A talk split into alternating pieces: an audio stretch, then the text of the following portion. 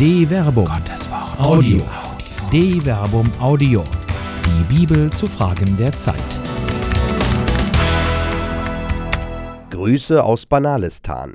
Ein Einspruch gegen den Jargon der Betroffenheit von Dr. Werner Kleine.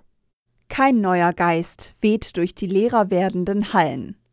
Leerer werdend werden sie aber nicht still. Der Widerhall der Klage über die Verdunstung des Glaubens, den Mangel wahlweise an Priestern oder Glaubenden, erfüllt die alten Gemäuer ebenso wie die stete Wiederholung schöner, aber leerer Wortformeln einer schmalzig weichen Frommrede, die niemanden aufscheucht und keinem wehtut. Schön ist sie, anästhesierend zugleich. Untermalt vom Schall der Klangschalen und den weichen, dissonanzfreien Akkorden manch modernen Liedes kann man sich wohlig einrichten, fern den Fragen, die die Welt stellt, und abschalten von den Kreuzen und Leiden, die das Leben parat hält. Zeit, Kraft zu schöpfen, nennen es manche, die Mehrheit der Menschen, denen, ohne sie zu fragen, ein permanentes Suchen unterstellt wird, scheint das anders zu sehen, denn sie kommt nicht zu diesen selbsternannten Quellen des Lebens. Muss die Kirche flügge werden? Erik Flügge, der sich auf seiner Homepage offenherzig als politischer Stratege mit eigenem Unternehmen bezeichnet, beschreibt in seinem Buch Der Jargon der Betroffenheit, wie die Kirche an ihrer Sprache verreckt, in zahlreichen Beispielen einen qualitativen Verfall in der Verkündigungspraxis der Kirchen, der seiner Ansicht nach seine Ursache darin hat, dass die Kirche sprachlich in den 80ern hängen geblieben ist. Und der Beispiele gibt es genug.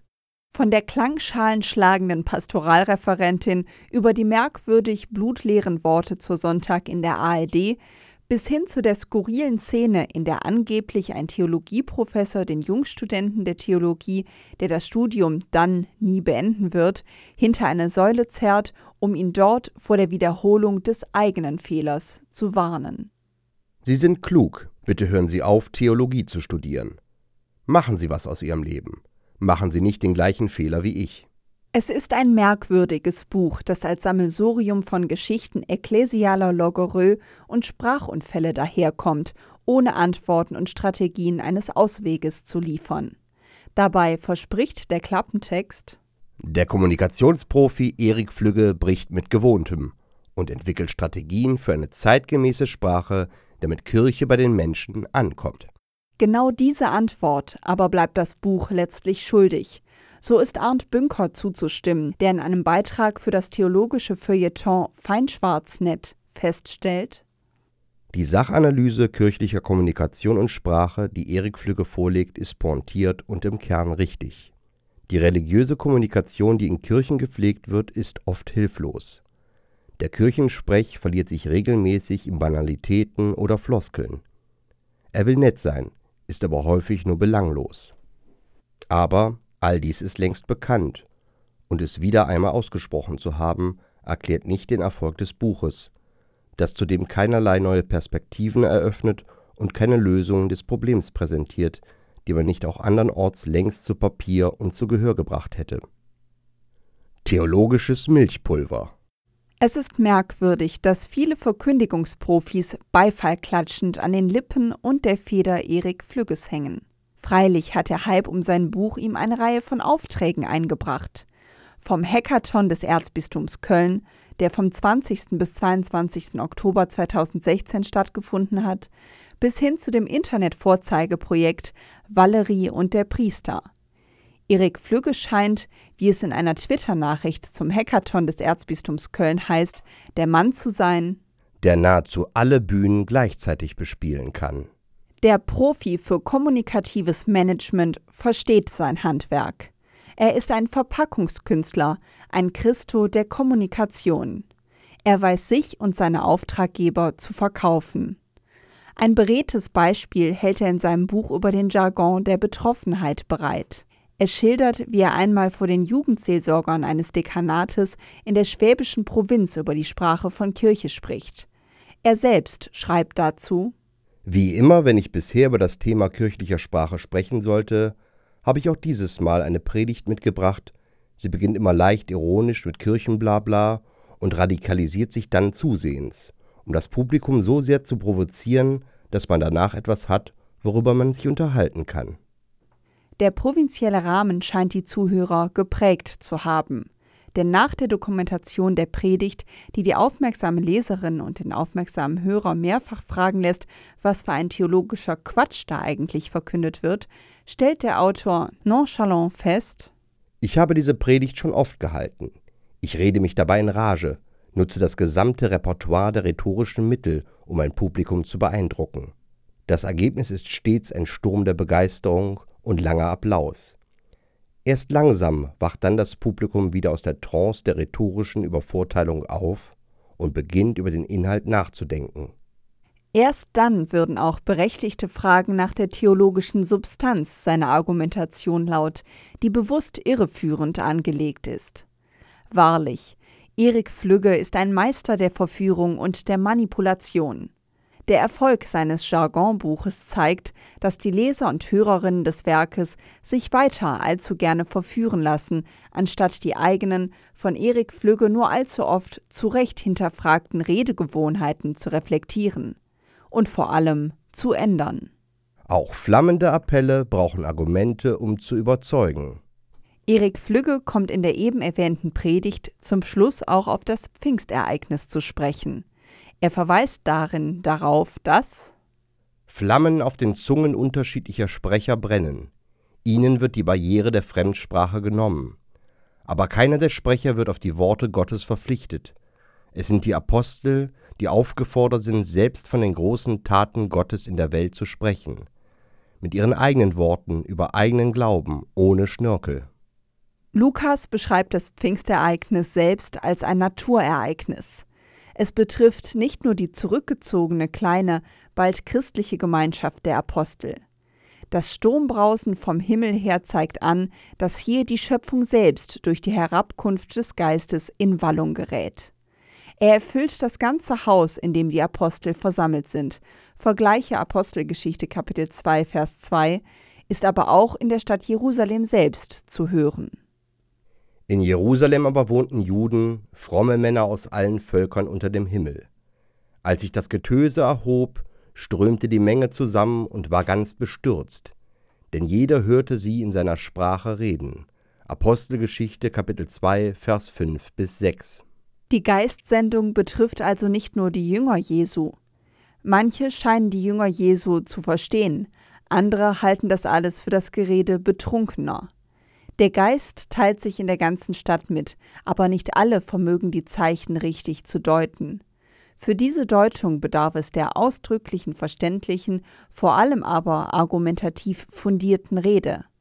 Der entscheidende Punkt des Pfingstereignisses ist daher nicht das vermeintliche Feuer- und Sturmwunder, sondern die nun folgende Rede des Petrus, vergleiche Apostelgeschichte Kapitel 2, Vers 14 bis 36, der die Zeichen deutet.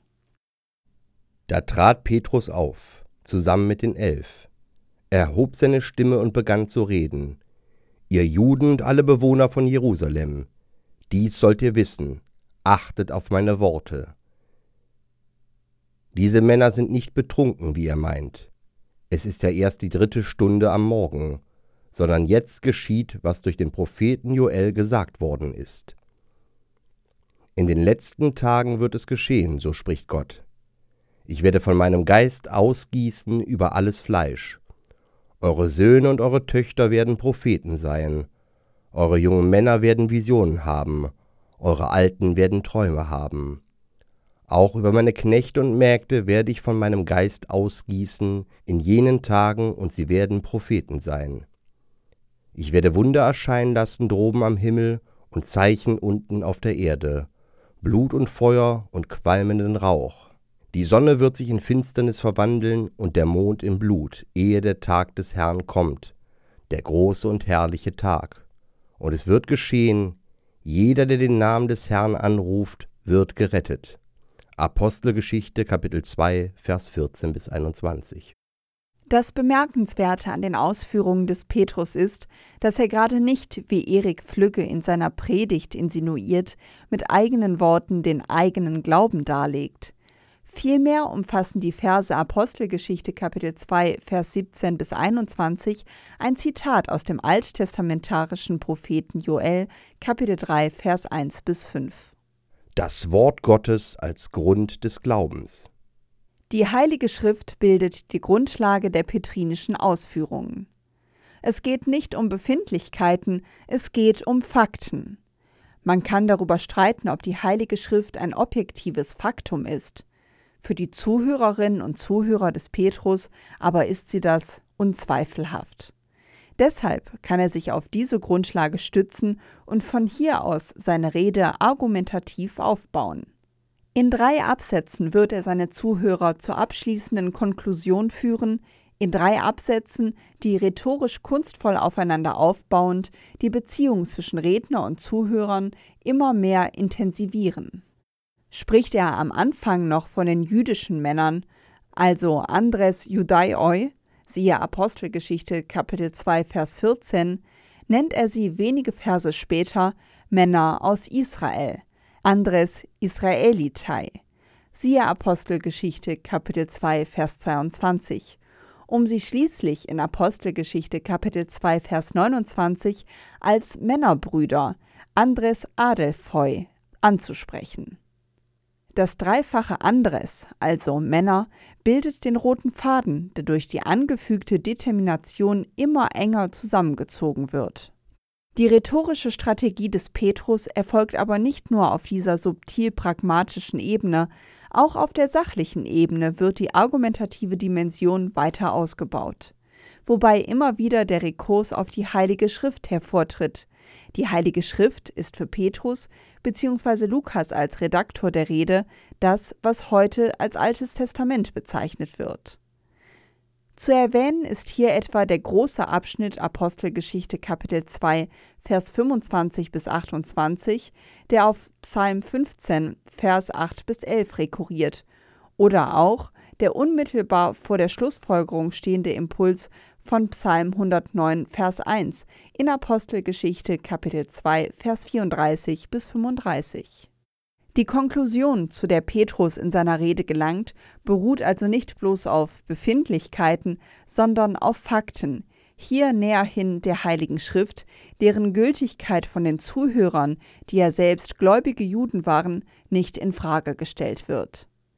Von hier aus kann er schließlich mit sicherer Gewissheit, griechisch Asphalos Ginosketo folgern, un daher.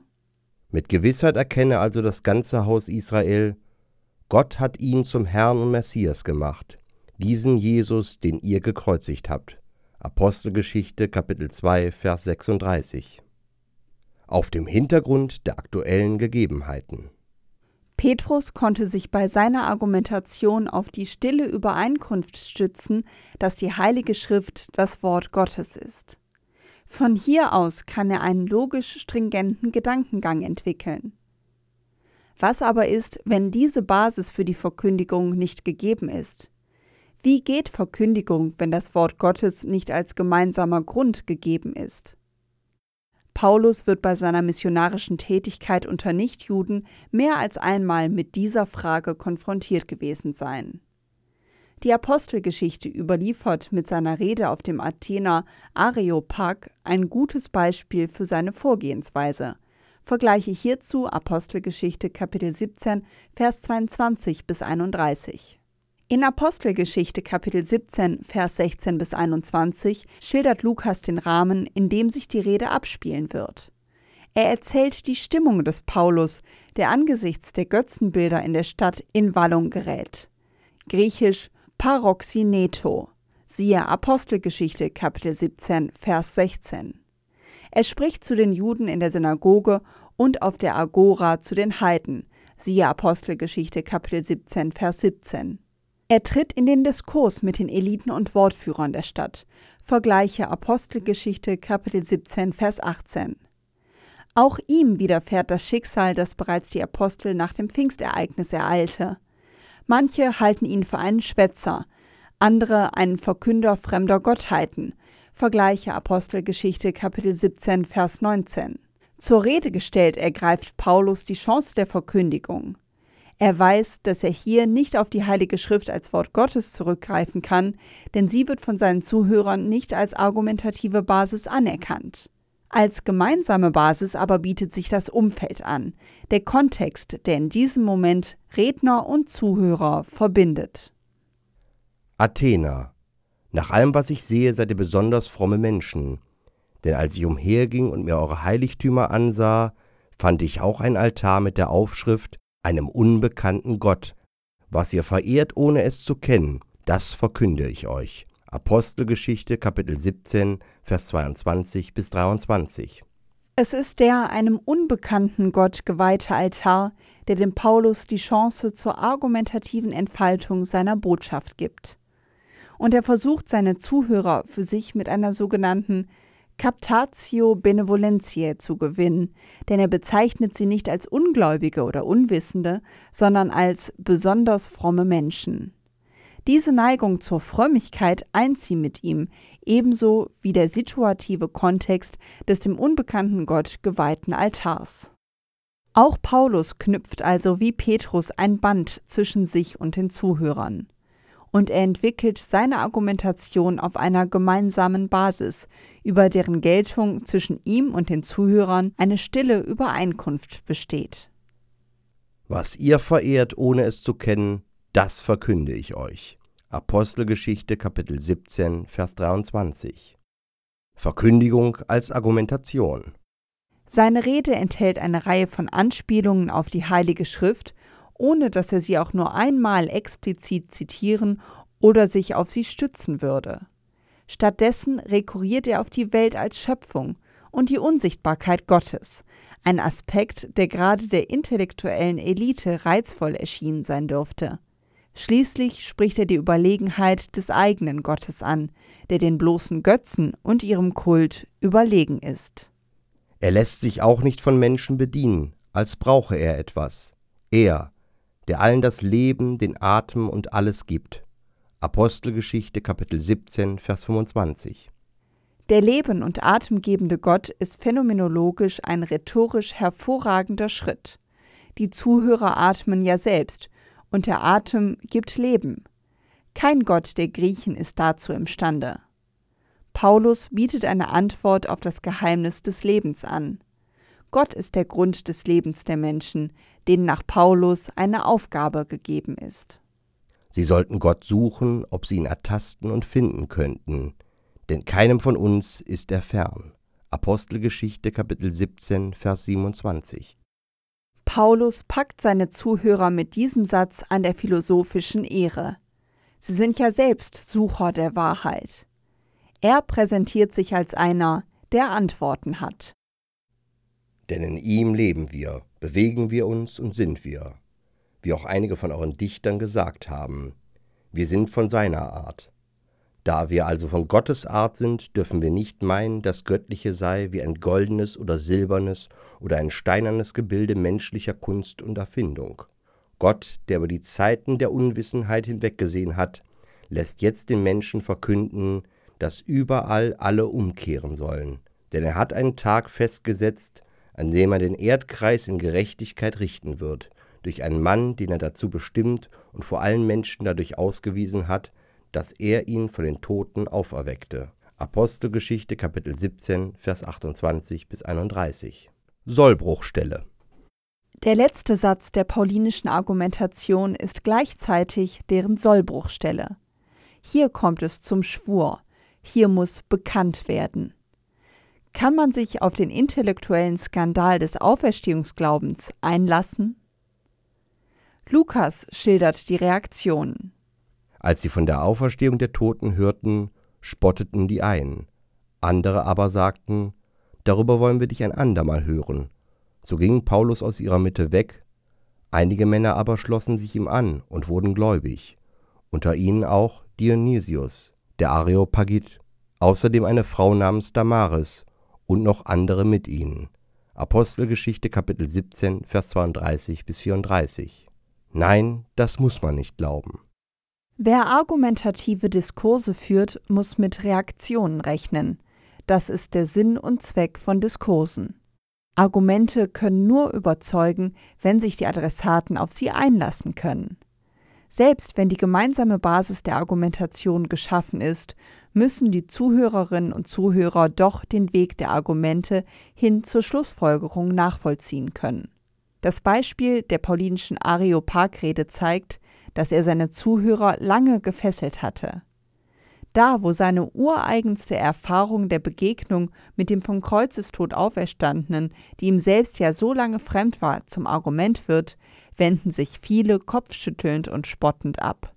Subjektive Erfahrungen sind keine Argumente, schon gar nicht, wenn sie dem vermeintlich gesunden Menschenverstand widersprechen. Im ersten Korintherbrief verarbeitet Paulus diese Erfahrung, wenn er denen, die in der Gemeinde an der Auferstehung von den Toten zweifeln, einen nach damaligen Maßstäben gerichtsfesten Beweis anbietet. Zehn erwachsene Zeugen hätten genügt, er aber präsentiert über 513 Auferstehungszeugen. Ich erinnere euch, Brüder, an das Evangelium, das ich verkündet habe. Ihr habt es angenommen. Es ist der Grund, auf dem ihr steht. Durch dieses Evangelium werdet ihr gerettet, wenn ihr an dem Wortlaut festhaltet, den ich euch verkündet habe. Oder habt ihr den Glauben vielleicht unüberlegt angenommen? Denn vor allem habe ich euch überliefert, was auch ich empfangen habe. Christus ist für unsere Sünden gestorben gemäß der Schrift, und er ist begraben worden. Er ist am dritten Tag auferweckt worden gemäß der Schrift, und er erschien dem Kephas, dann den Zwölf. Danach erschien er mehr als 500 Brüdern zugleich. Die meisten von ihnen sind noch am Leben, einige sind entschlafen.